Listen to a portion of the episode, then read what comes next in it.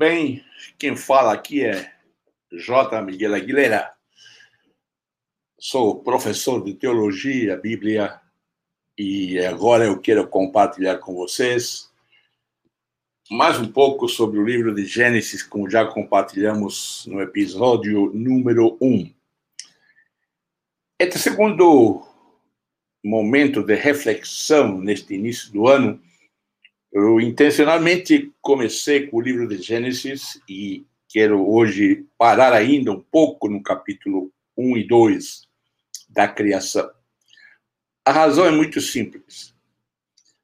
Se nós falarmos, se nós temos ouvido de que Deus tem sonhos, que eu não creio isso, mas usando essa ideia, eu entendo que o capítulo 1 e 2 é o sonho de Deus com relação ao mundo, à sua criação, à sua criatura, ou os seres humanos.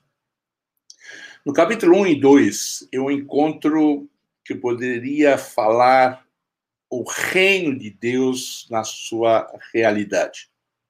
No capítulo 1 e 2, nós encontramos aquilo para qual o ser humano e a criação foram feitos. Isso se dá porque, a partir do capítulo 3, há uma quebra e, até a vinda de Jesus, há uma tentativa, se podemos afirmar, de orientação de Deus para que o povo de Deus siga as suas regras e, de alguma maneira, ele possa restaurar, ou de alguma forma, o povo, as nações, através de Israel, o povo eleito, o povo escolhido, pudessem alcançar um pouco desta realidade do paraíso, da visão, do sonho, do desejo de Deus não realizado, ou melhor, realizado, mas quebrado por causa da desobediência do ser humano. E por isso que Deus trabalha nesta restauração, eu falei até o tempo de Jesus, porque em Jesus nós vamos encontrar então a restauração como sendo uma nova criação. E no capítulo 2, especificamente, e ontem eu falava que o capítulo 1 um e 2 são dois relatos diferentes, talvez de dois autores diferentes, nós não sabemos, uma linguagem atemporal e temporal, porque nós não sabemos em que tempo aconteceu, quanto tempo depois estes textos foram escritos, como foram escritos, como foram desenvolvidos. Mas a ideia central aqui neste capítulo 1 e 2 é mostrar que Deus, o Criador, tinha um mundo maravilhoso para o ser humano, mas alguma, algum fato o quebrou. E o fato está no capítulo 3, que veremos no próximo encontro de reflexão. E no capítulo 2, nós encontramos, então, este mundo ideal, onde o homem trabalha, onde o homem se multiplica, no sentido de é, ter uma companheira. Veja bem de que no capítulo 1 já mostra de que esta companheira, é, sendo criada por Deus, tem a mesma autoridade do homem, tem a mesma função do homem, ela não é menor em função, não é menor em essência, não é menor em valorização, não é menor em nada. E neste capítulo 1 e 2, nós encontramos uma realidade que em Jesus tenta se reconstruir ou voltar a este termo, a, a este tempo do capítulo 1 e 2. E no capítulo 2, nós encontramos, então, o trabalho deste homem nós encontramos a realidade administrativa, nós encontramos, então, a origem de todas essas coisas, nós encontramos a origem, a, ou melhor, o centro onde acontece o desafio do ser humano da busca de conhecimento ou de discernimento, e o homem vai quebrar esta, é, é, esta liberdade que ele tem. Mas o que eu quero chamar ainda mais a atenção é o cuidado que Adão ou o casal tem com relação a este a este ambiente.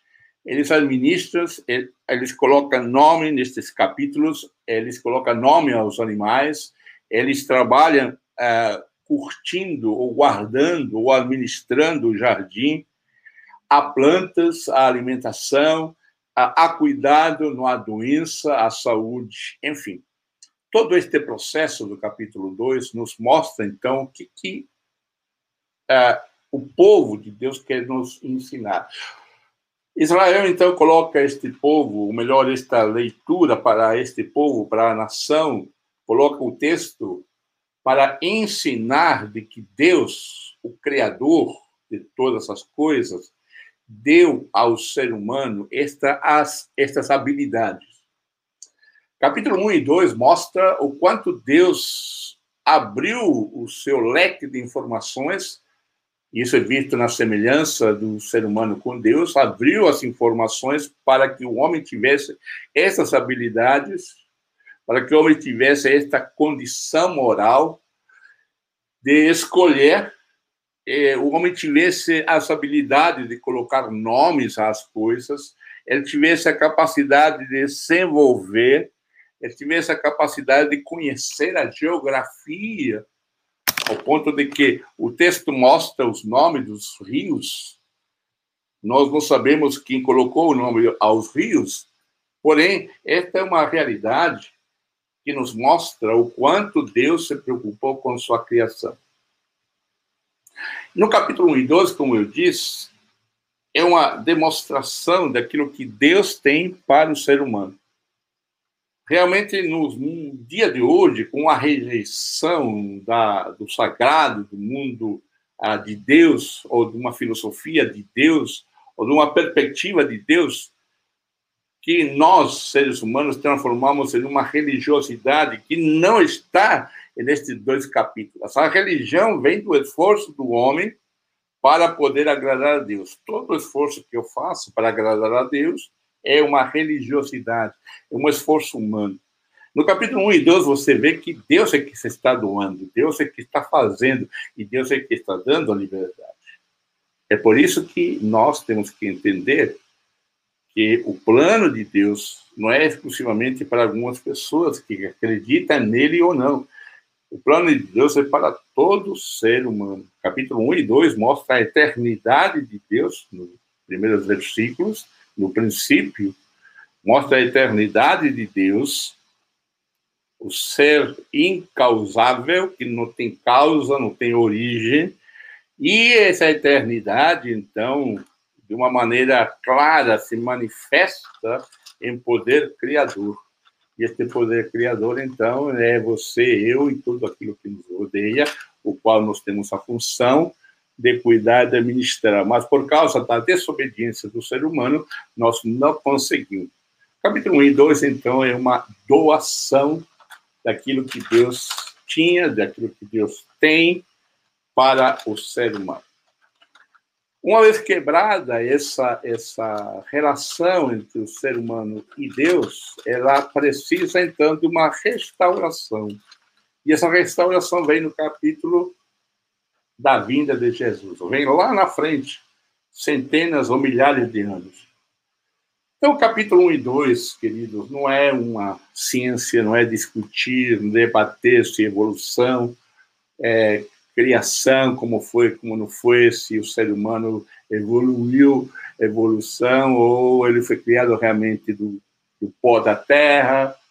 Isso são figuras, são imagens que são passadas para que você e eu nos, nós compreendamos, tenhamos uma compreensão clara entre o eterno e o limitado. O eterno Deus soberano e nós limitados que fomos criados dependentes de este Deus para viver bem. Mas a nossa desobediência nos leva a não ter esta vida em abundância. Por isso que nos livros, nos 39 livros do Antigo Testamento, você sempre tem a, a mensagem de Deus: volte ser para mim. Voltem às minhas leis, voltem ao meu aprisco.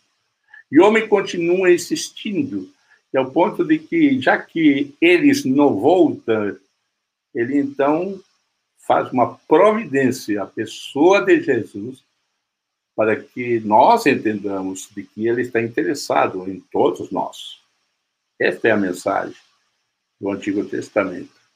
Este é o romance de Deus, que começa era uma vez Deus que criou o ser humano para terminar lá no Apocalipse e foram felizes para sempre. Até a próxima reflexão e que Deus te abençoe.